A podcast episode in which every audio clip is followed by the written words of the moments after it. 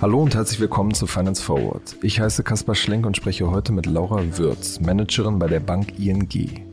Mehr als 9 Millionen Kunden zählt Deutschlands größte Direktbank. Nach Jahren des starken Anstiegs verlangsamte sich allerdings das Wachstum in den vergangenen Monaten. Die Bank setzt nun stärker darauf, dem einzelnen Kunden mehr Produkte anzubieten. Demnächst soll etwa ein Beratungsangebot starten. Gleichzeitig muss sich die Bank gegen neue Konkurrenten wie die Smartphone-Bank N26 und Neo-Broker wie Trade Republic behaupten. Laura Würz kümmert sich mit ihrem Team bei der ING um alles rund um das tägliche Bankgeschäft wie etwa Konto und Karte. Im Podcast haben wir darüber gesprochen, was für neuartige Bankprodukte bald kommen sollen, wie sie den Trading-Trend sieht und warum sie keinen Preiskampf erwartet. Los geht's!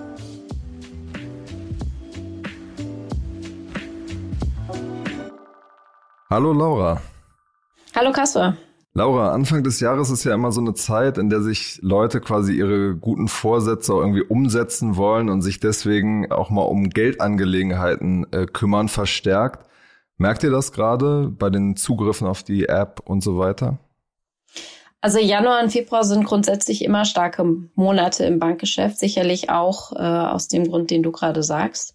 Ähm, von daher, ja, wir merken das und natürlich äh, merken wir das auch, weil zum Jahresende ja auch immer die Jahresendbescheinigungen versandt werden. Und ich weiß nicht, wie das dir geht, aber wenn ich äh, die unterschiedlichen Bescheinigungen, sei es von Versicherungen oder ähnlichem, kriege, dann hat man ja meistens zwischen den Jahren auch mal Zeit, sich das äh, ernsthaft durchzulesen und nochmal zu überdenken, ob das, äh, was man da abgeschlossen hat, äh, tatsächlich das ist, was auch Sinn macht für einen immer noch.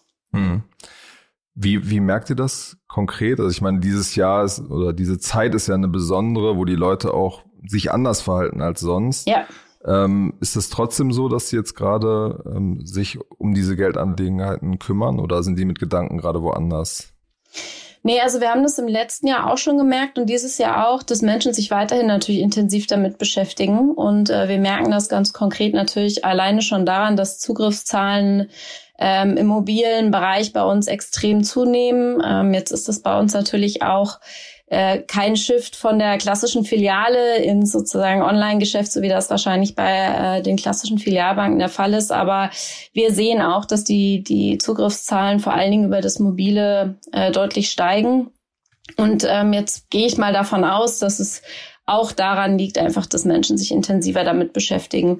Ähm, vielleicht, wenn man mehr Zeit hat, aber vielleicht auch wirklich, weil natürlich viel, viele Menschen jetzt die Krise ja auch ähm, durchaus Existenz, ja, fast schon existenzbedrohend ist, je nachdem, in welcher Branche man ja auch tätig ist. Von daher kann ich mir vorstellen, dass es sicherlich bei vielen Menschen auch da jetzt nochmal vermehrt eben dazu führt, dass man sich damit auseinandersetzt. Hm.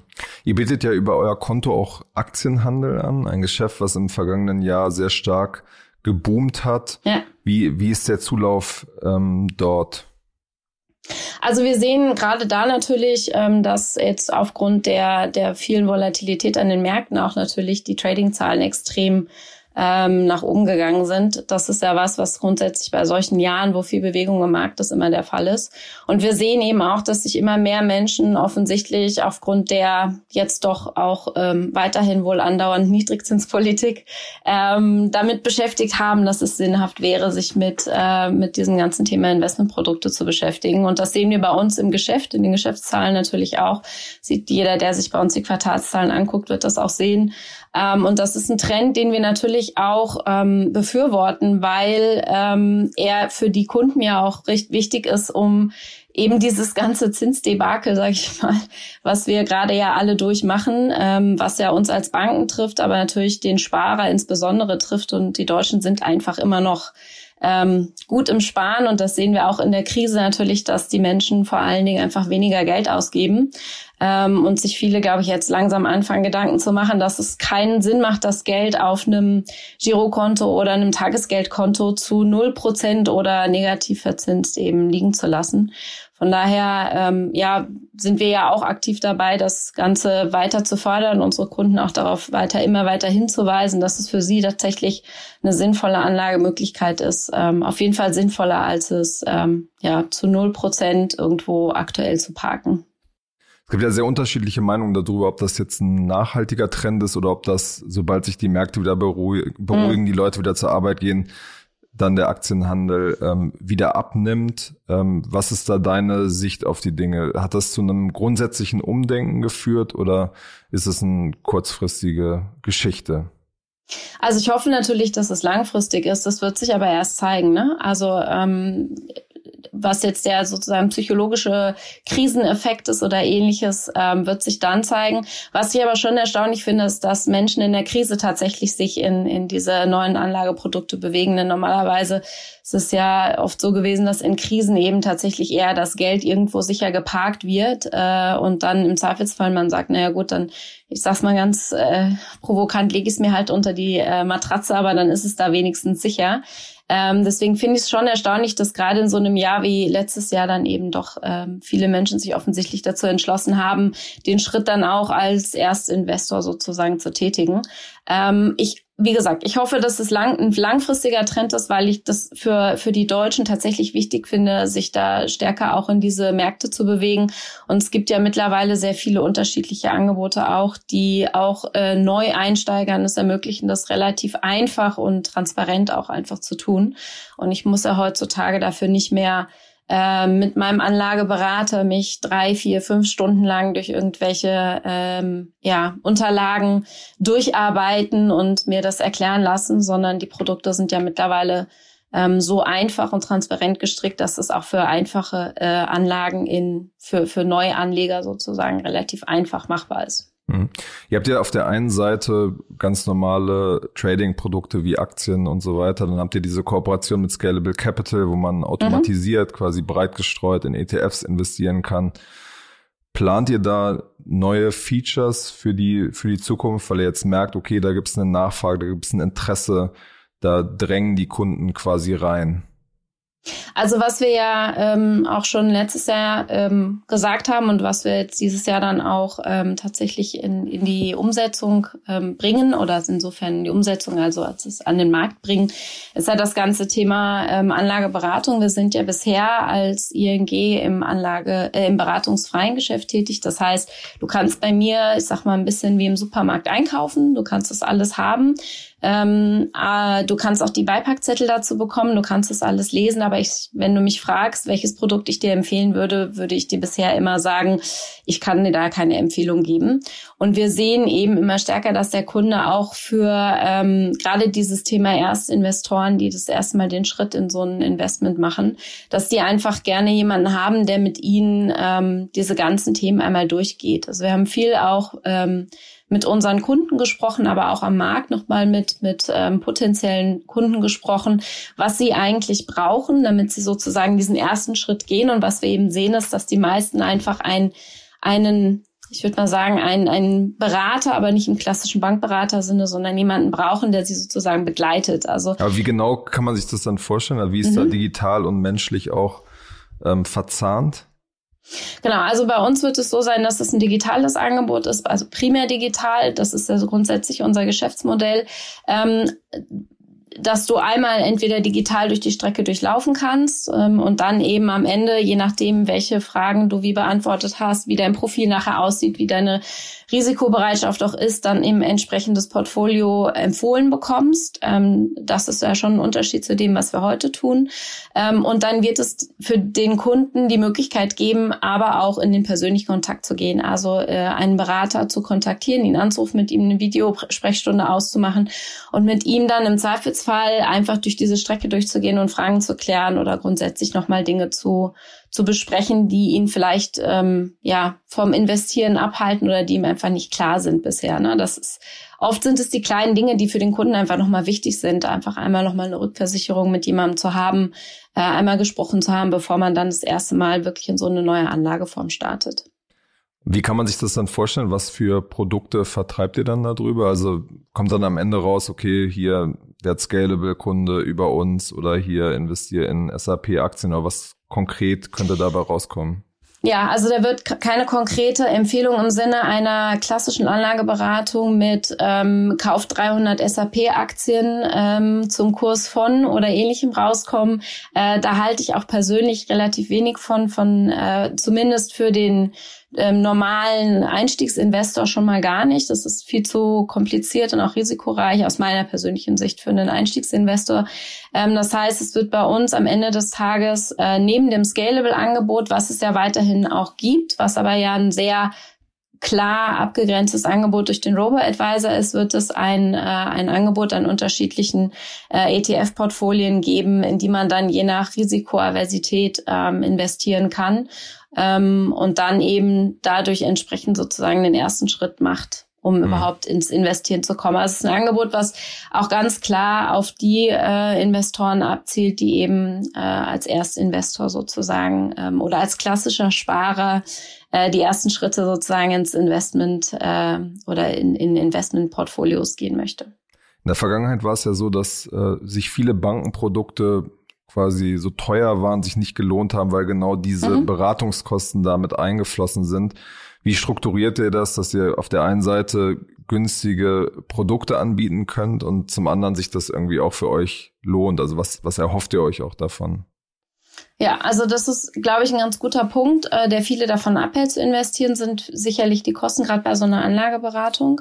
Ähm, und ähm, wir haben ja mit unserem Geschäftsmodell grundsätzlich immer schon gezeigt, dass wir äh, Dinge gut äh, effizient und günstig darstellen können. Und so wird es auch da sein. Ähm, also das wird sicherlich kein hochpreisiges Angebot sein, sondern so wie unsere Kunden das von uns ja auch kennen, wie der Markt das von uns auch kennt, ähm, dass wir es einfach effizient und günstig darstellen können. Und ähm, wir profitieren da auch viel von der Erfahrung, die wir halt international mit dem Geschäft auch schon haben. Es gibt ja schon äh, andere Länder bei uns in der ING-Gruppe, die das äh, erfolgreich umgesetzt haben. Und davon profitieren wir eben jetzt, um dann so ein Angebot für eben einen Kunden auch mit einem äh, mit einer niederpreisigen Schwelle anbieten zu können, um wie gesagt, das Ziel ist ja diese Hürde zu nehmen, überhaupt in dieses Investmentgeschäft zu starten.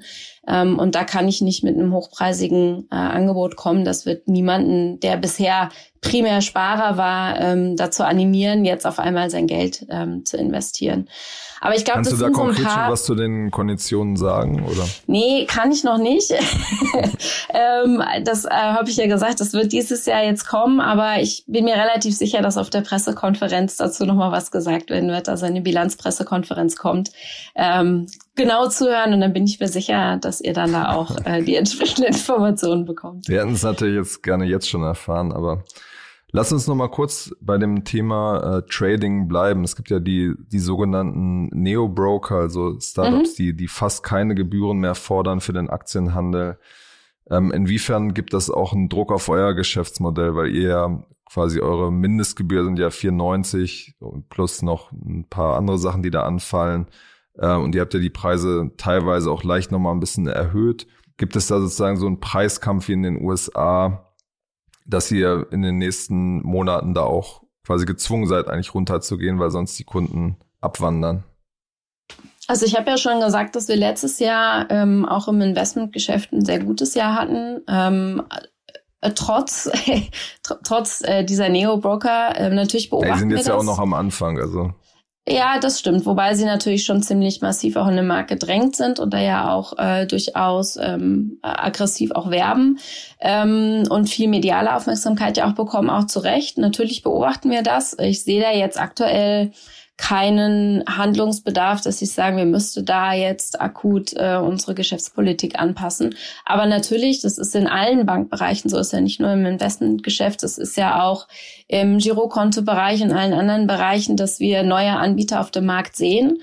Und ähm, das ist eine natürliche Entwicklung, die ich auch durchaus nachvollziehen kann und die wir beobachten und die jetzt aber auch ehrlicherweise nicht neu ist. Ne? Also die Frage ist ja immer, dann, ähm, was haben wir vielleicht, was ein anderer, was ein Kunde bei einem der Neo-Broker nicht findet? Oder warum traden trotzdem noch so viele Kunden jetzt mit uns und eben sind nicht alle zu den kostenlosen Angeboten gewechselt? Aber es ist für uns immer als Bank grundsätzlich eine Herausforderung, sich die Frage zu stellen, was ist es, was ich dem Kunden ähm, auch zukünftig anbiete über das reine Produkt sozusagen hinaus. Also das eine ist ja ein Depot zu haben, über das ich traden kann. Ähm, und ein Heavy Trader, für den wird das wahrscheinlich auch der ausschlaggebende Punkt sein, sind äh, primär einfach die Kosten. Für Menschen, die jetzt nicht nur im Heavy Trading unterwegs sind, gibt es sicherlich auch noch andere Dinge, die relevant sind, äh, rund um das reine Kostenmodell. Aber natürlich müssen wir jeden Tag wieder quasi ähm, den Mehrwert, den wir generieren, dem Kunden gegenüber zeigen können. Und der Kunde wird am Ende des Tages entscheiden, ob es ihm das wert ist oder ob es ihm das nicht wert ist. Was wäre jetzt konkret dein Argument, dass du sagst, ähm, bleibt bei uns, obwohl es quasi teurer ist? Ja, ich glaube, das, was man rundherum einfach an, äh, an Informationen hat, ähm, das ist ja das, was ich schon gesagt habe. Und ähm, ich glaube, der andere Punkt ist sicherlich auch eine Frage der Verlässlichkeit. Ja, also wir sind ja ähm, recht stabil in unseren Systemen. Ähm, es gab aber ein paar auch, Berichte auch über Technikprobleme, oder? Ja, ich glaube, die hat jeder momentan und gerade, glaube ich, dieses Jahr gehabt äh, oder letztes Jahr 2020 gehabt. Ähm, äh, da war einfach auch der Fokus natürlich deutlich höher. Aber ich glaube, die Frage ist tatsächlich, ähm, schaffen wir es für den Kunden im Gesamten ähm, relevant zu sein? Und da ist dann eben ein Teil ein Depot. Aber wir wollen natürlich als Bank ähm, nicht äh, lauter einzelne Kunden haben, die immer nur ein Produkt bei uns haben, sondern die die Strategie geht natürlich ähm, dahin zu sagen, wir haben ein Produkt, der möglichst äh, ein Produkt, einen Kunden, der möglichst viele Produkte bei uns nachher hat und dann eben im Gesamten auch davon profitiert. Ja. Und das ist jetzt für jemanden, der nur auf der Suche ist nach dem günstigsten Depot, ist es wahrscheinlich nicht der Kunde für uns, aber der Kunde, der vielleicht seine seine Finanzen äh, an einem Ort gerne managen möchte, der ist dann eher bei uns richtig. Und ich glaube trotzdem, wie gesagt, dass die ähm, der Kunde am Ende des Tages entscheiden wird, ob es für ihn äh, Sinn macht, das mhm. zu bezahlen oder nicht. Und dafür muss man eben eng mit dem Kunden im Ausschuss sein und verstehen, was für ihn relevant ist und was eben nicht relevant ist. Wenn man jetzt den Blick nochmal ein bisschen weiter fasst, ähm, sozusagen auf das ganze Kontoangebot, ist es ja schon so, wenn man den Markt beobachtet, dass sich viele mobil auch weiterentwickelt haben. Mhm. Ähm, bei, bei vielen der großen Banken kann man, hat man jetzt eine relativ hübsche App mit einer guten Kontoübersicht, Analyse. Die Überweisungen sind relativ einfach auszulösen. Und alle experimentieren jetzt ja im Moment so ein bisschen daran zu gucken, was sind eigentlich die, die nächsten ähm, großen Produktkategorien, die wir da irgendwie etablieren können. Ähm, bisschen weg vom Banking vielleicht, sozusagen Versicherungen, äh, Schnäppchenportale, beziehungsweise sozusagen so Deal-Plattformen. Was ist aus deiner Sicht da so ein bisschen, ähm, wo entwickelt sich der Markt hin? Was ist auch euer Plan, was ihr da produktmäßig ähm, starten wollt? Genau, also das Thema Versicherung hast du ja schon angesprochen. Das haben wir ja auch ähm, jetzt in 2020 gestartet, mit der AXA, ähm, dass ne? wir genau mit der AXA zusammen in Kooperation, dass wir eben da ein äh, aus meiner Sicht sehr gutes Angebot haben für unsere Kunden, auch in einem rein digitalen Umfeld, ähm, was zu uns passt. Deswegen war das nicht so einfach, auch da was zu finden. Und wir entwickeln das mit der AXA ja zusammen auch die, die Produkte ähm, und haben nicht einfach nur quasi einen ähm, eine Vertriebskooperation ähm, mit der AXA abgeschlossen und vertreiben AXA-Versicherungen, sondern haben schon gesagt, okay, wir brauchen Dinge, die tatsächlich auch von der von der Handhabung her zu unseren Kunden passen. Und wir haben eben Kunden, die ähm, ein sehr digitales Umfeld gewöhnt sind, die auch erwarten, dass Prozesse einfach voll digital funktionieren und ich nicht im Nachgang noch 85 ähm, äh, DIN A4 Seiten Papier bekomme, die ich irgendwie im Kleingedruckten noch lesen und unterschreiben muss. Also das ist, äh, wer mit der Versicherungsbranche arbeitet, weiß, dass das nicht ganz so einfach ist, da ähm, ähm, einfache digitale Lösungen zu bauen. Aber ich glaube, da, da, das haben wir gut gemacht letztes Jahr und da arbeiten wir natürlich auch weiter an, an neuen äh, Produkten für die Kunden. Warum seid ihr da der Überzeugung, dass, dass das dieses Mal klappt, weil sozusagen was unter Bank mhm. Assurance, ähm, dem Stichwort zusammengefasst wird, also Vertrieb von Versicherungsprodukten über Banken, hat ja schon oftmals nicht geklappt. Warum soll das dieses Mal klappen?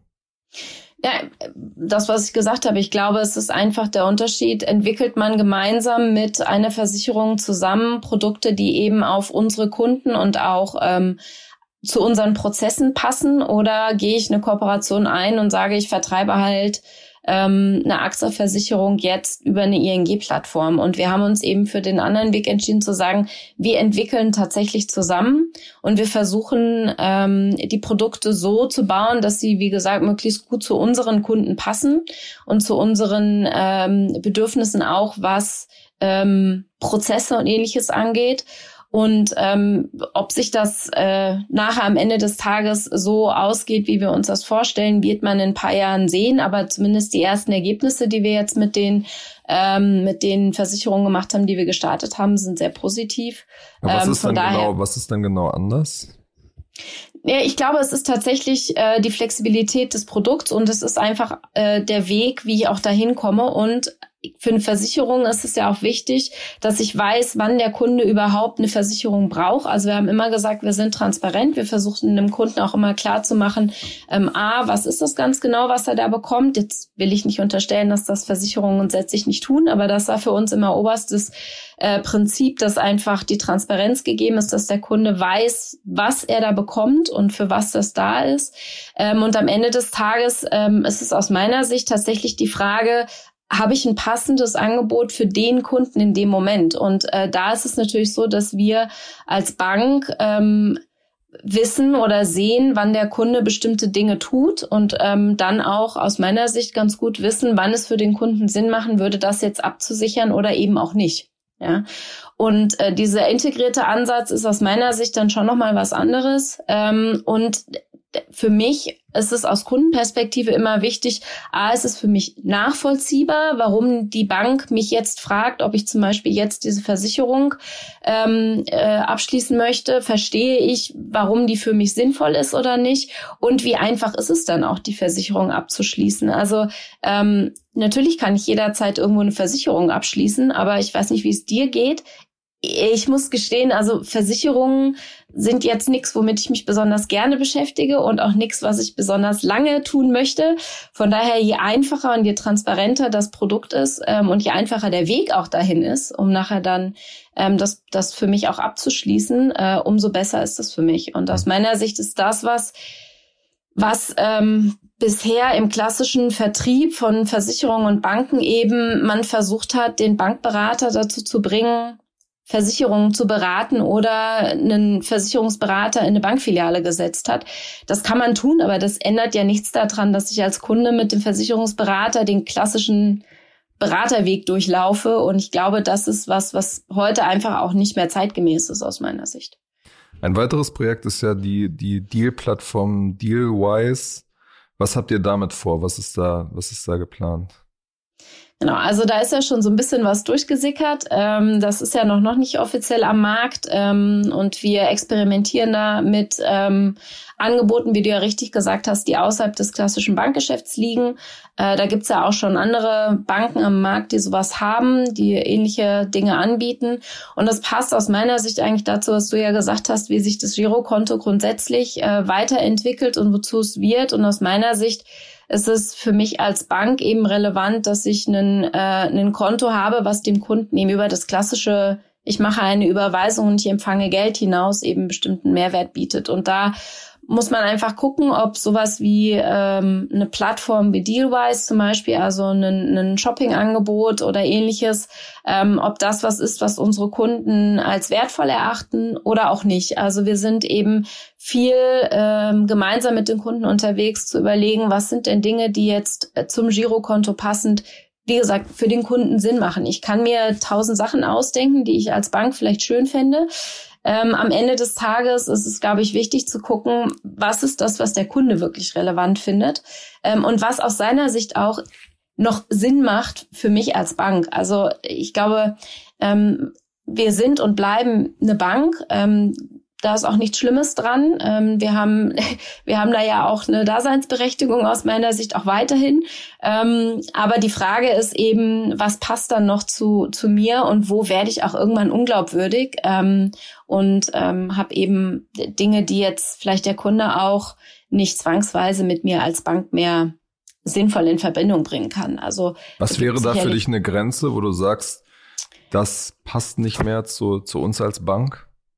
Ja, also ich weiß nicht, ob ich äh, da jetzt so konkret die Grenze weiß, aber ich glaube, mit dem Kunden rauszufinden, wo einfach der Kunde halt sagt, na ja, also das sind jetzt Sachen, die die würde ich nicht unbedingt bei meiner Bank irgendwie suchen. Ne? Also ich sag mal, alles, was noch irgendwie mit, mit direkt Geld ausgeben oder Geld bekommen zu tun hat, da gibt's noch eine gewisse Logik mit der Bank zusammen. Aber wenn es jetzt ganz andere Dinge sind, die so völlig ähm, abseits vom Bankgeschäft liegen, da muss man sich, glaube ich, dann schon fragen, ähm, am Ende des Tages, will ich das? Ähm, will ich dann das mit meinem Bankgeschäft in Verbindung bringen oder sage ich halt ganz bewusst, ich bin halt keine Bank, sondern ich mache mich dann halt auf und werde den Marktplatz oder ähnliches. Ne? Also andersrum gefragt ist ja auch die Frage, jetzt haben wir ja Check24 und andere Anbieter auch im Markt, die eben ähm, auch in diesen Bankensektor jetzt immer stärker drängen.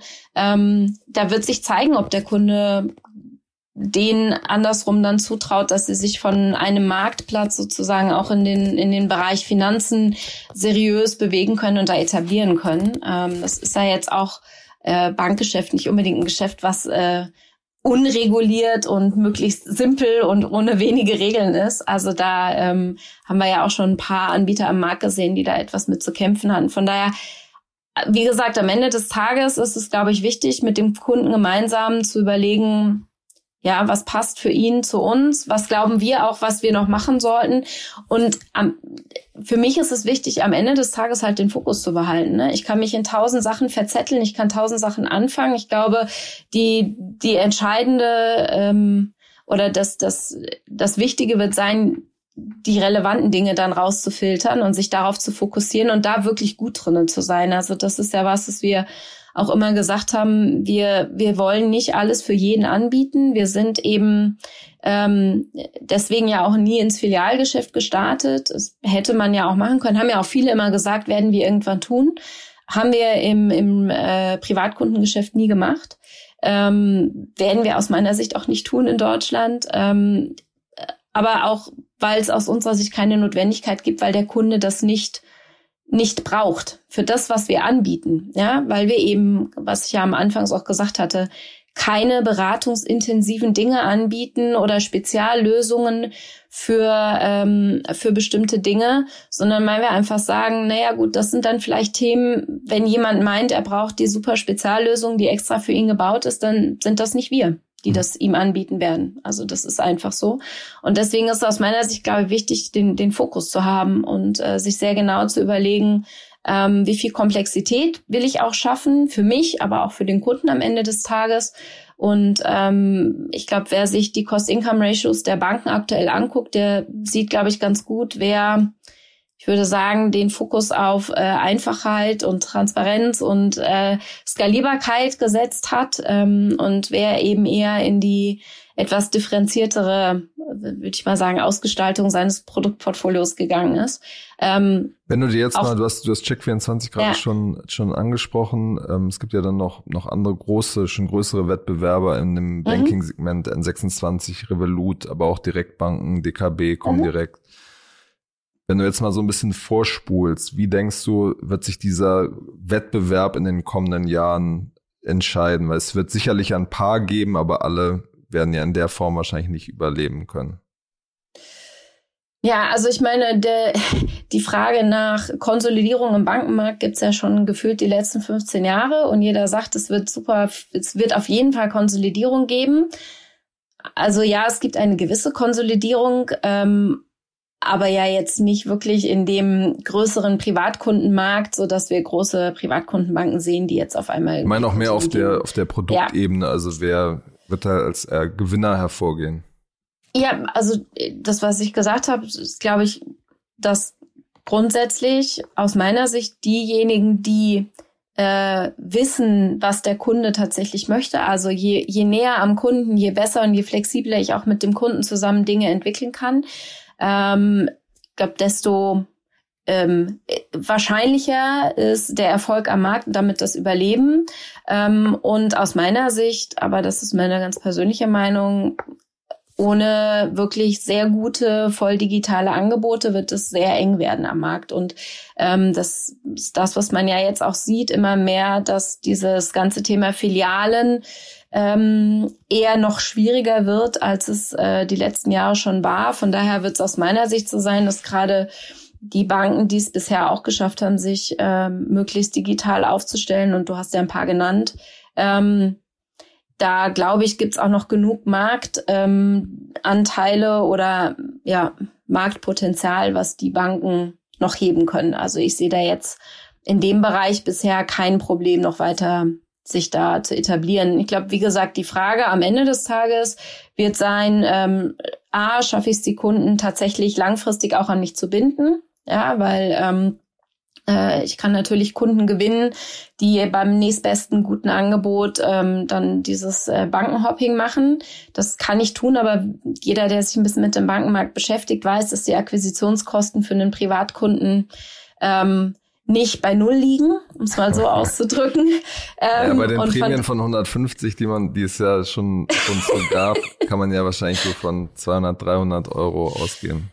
Ja, also von, ja, von daher ist, muss auch klar sein, dass es für mich äh, als Bank, ähm, ob jetzt Neobank oder etablierte Bank, äh, nur Sinn macht, wenn der Kunde tatsächlich langfristig auch bei mir bleibt und einen ähm, die Frage ist ja dann auch nicht, kommt er übers, nur übers kostenlose Girokonto oder über ein Girokonto, was meinetwegen ähm, einen kleinen Obolus im Monat beträgt, sondern die Frage, und das sehen wir ja auch, dass sich das auch alle neuen ähm, Anbieter am Markt stellen müssen, ist ja, was kommt danach? Ne? Also was kommt nach dem Akquisitionsprodukt Girokonto? Und da, glaube ich, wird es jetzt interessant zu sehen, und da wird sich dann auch entscheiden, um auf deine Frage zurückzukommen, ähm, welcher Anbieter am Markt langfristig bestehen kann. Ja, weil am Ende des Tages muss jeder irgendwann Geld verdienen können damit, was er tut. Ähm, und ähm, neben dem, dass der Kunde entscheidet, ob er bereit ist, das, das Geld dafür zu bezahlen, ob es ihm das wert ist, ist die Frage tatsächlich auch, ähm, habe ich überhaupt genug Produkte oder Angebote, die es überhaupt ermöglichen, damit noch ähm, ins Positive mich zu bewegen. Ist das auch der Grund, dass ihr beim, beim Kundenwachstum so ein bisschen auf die, die Bremse getreten seid? Das hatten ja die Kollegen von Finanzszene berichtet. Und ähm, das lässt sich an den Zahlen, zeigt sich ja auch, dass ihr ein bisschen langsamer wächst. Ist das auch der, der Grund dafür, dass ihr im Grunde genommen weniger Kunden und dafür langfristig profitablere Kunden sucht? Ja, also ich glaube, wir sind einfach extrem natürlich gewachsen in den letzten 10, 15 Jahren, wenn man sich die Zahlen anguckt. Ähm, wie gesagt, ich glaube, wachsen im deutschen Markt ist nicht unbedingt das Problem. Der Markt ist groß. Äh, Kunden gewinnen kann ich, wie du schon selber gesagt hast, entscheidet am Ende des Tages, wenn ich rein auf das Neukundenwachstum gucke, die Höhe des Incentives. Ähm, bin ich bereit, 150 Euro auszuloben, kann ich relativ einfach gut wachsen. Am Ende des Tages ist es das, was du sagst, nämlich zu sagen, okay, was ist für mich eigentlich ähm, ein, ein relevanter Kunde? Ähm, was macht für mich auch langfristig Sinn?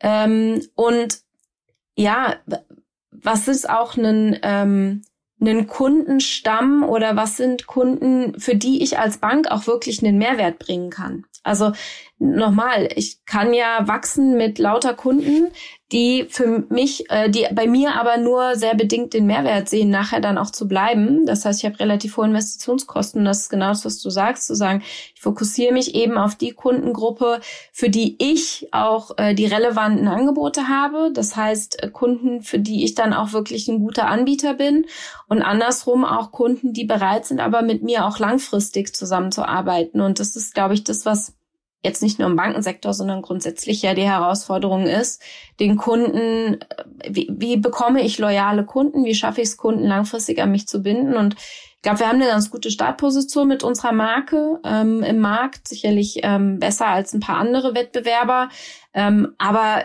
das ist kein Selbstläufer. Und ähm, wir haben tatsächlich für uns einfach gesagt, ähm, Kundenwachstum ist eine Möglichkeit, äh, um Erfolg zu, zu messen. Ähm, aber ja, wenn man es ganz bitter sagt, Kundenwachstum ist zum gewissen äh, Maß eben auch käuflich.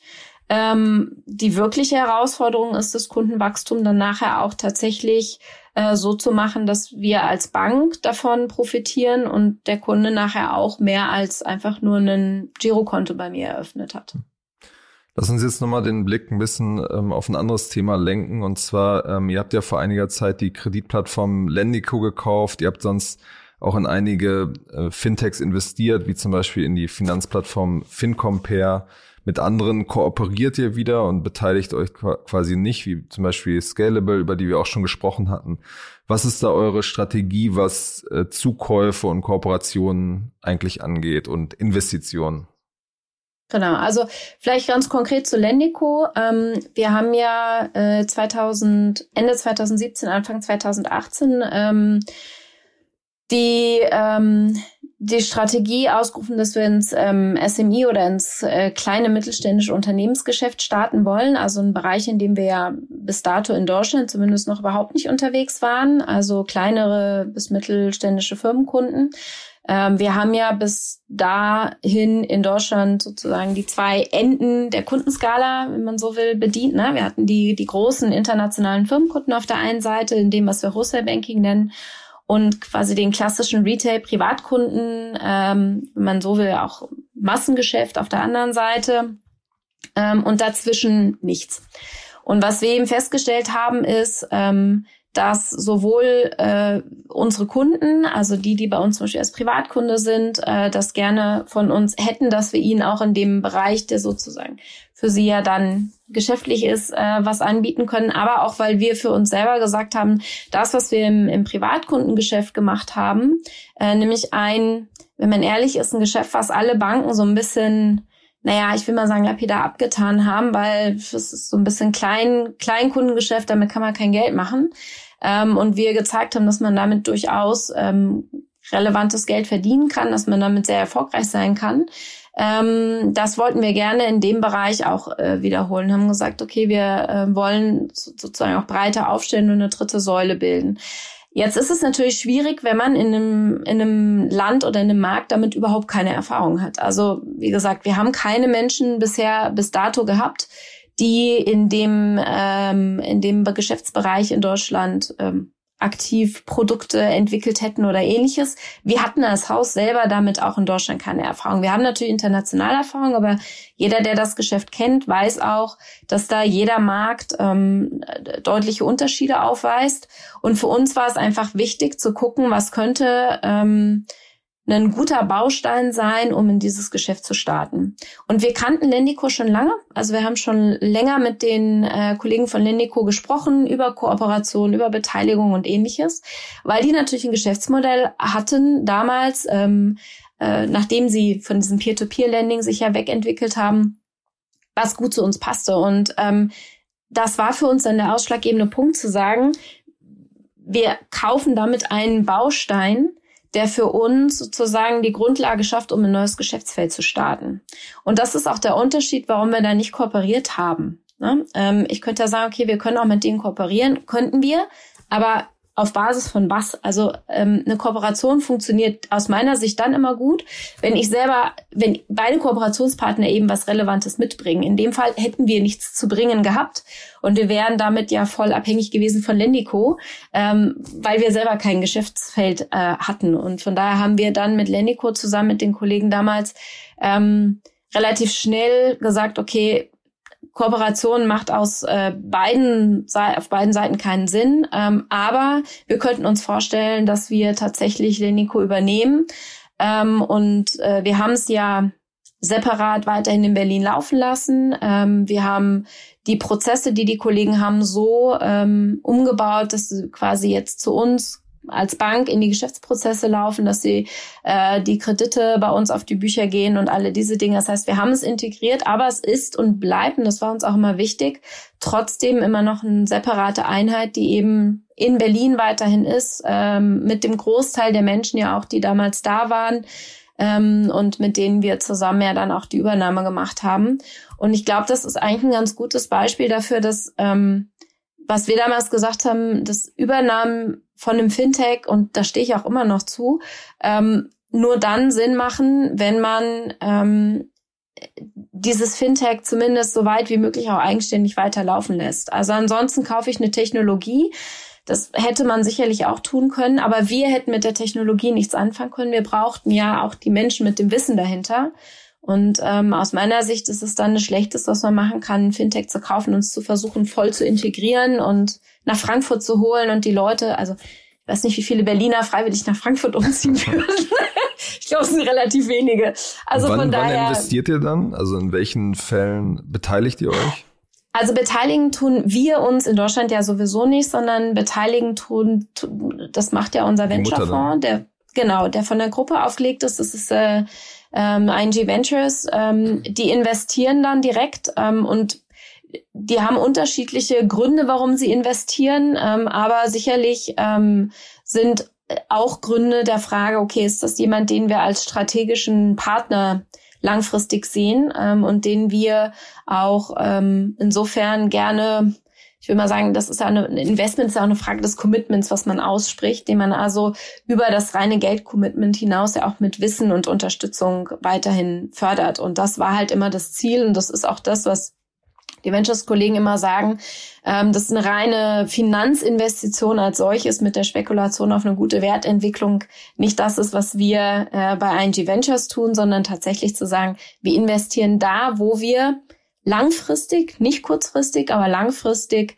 Perspektiven sehen, dass es äh, strategische, strategisch wichtige entweder Geschäftsfelder oder, oder technologische Themen werden können. Und wenn man sich das Portfolio von ING Ventures anguckt, ist es ja relativ breit gestreut. Und du hast ja einen Namen erwähnt, FinCompare ist einer davon.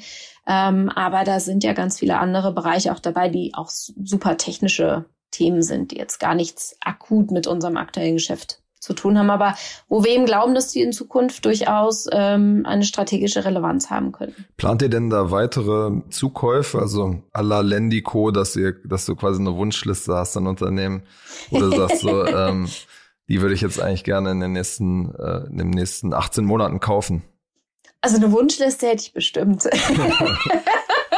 Aber ähm, leider habe ich das Geld nicht dazu.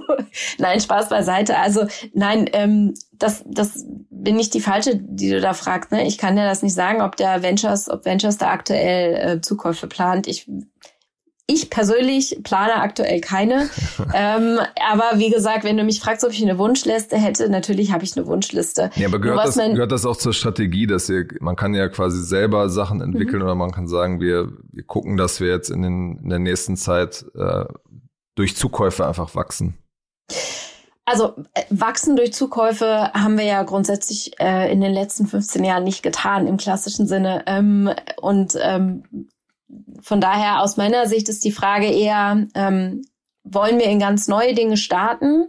Und äh, dann sollte man sich die Frage stellen, baue ich selber, äh, partner ich mit jemandem oder brauche ich jemanden, den ich dafür kaufe sozusagen? Und ähm, ich muss ganz ehrlich sagen, also äh, tatsächlich akquirieren im Sinne von kaufen macht aus meiner Sicht nur sehr selten Sinn. Ja, also ganz oft, wie gesagt, wenn ich sage, wenn ich darüber nachdenke, ähm, dass ich mein aktuelles Geschäfts, äh, Geschäftsfeld oder jetzt ganz konkret auch bei meinem äh, Geschäftsbereich, dass ich den ähm, vergrößern möchte, nicht im Sinne von Kunden, sondern, weil das habe ich ja eben schon erwähnt, Kundenwachstum, da brauchen wir nicht für jemanden anderen akquirieren. Äh, Kundenwachstum kann man auch anders generieren, aber ähm, tatsächlich im Sinne von, weiß ich nicht, Angeboten, Produkten, Features.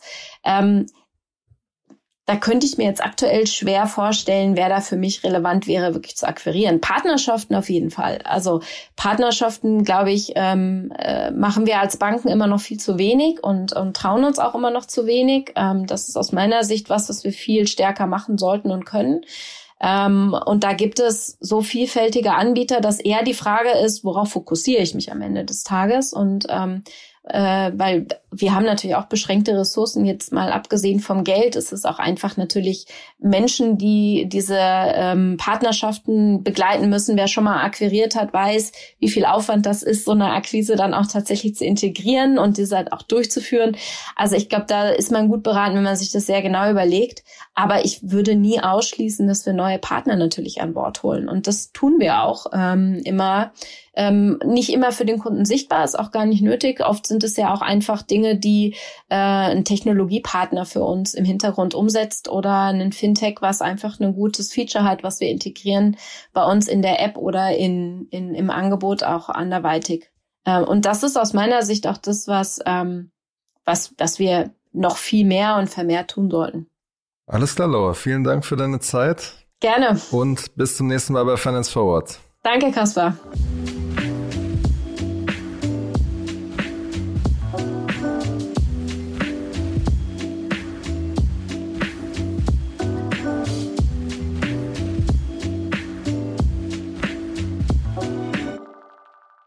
Dieser Podcast wird produziert von Podstars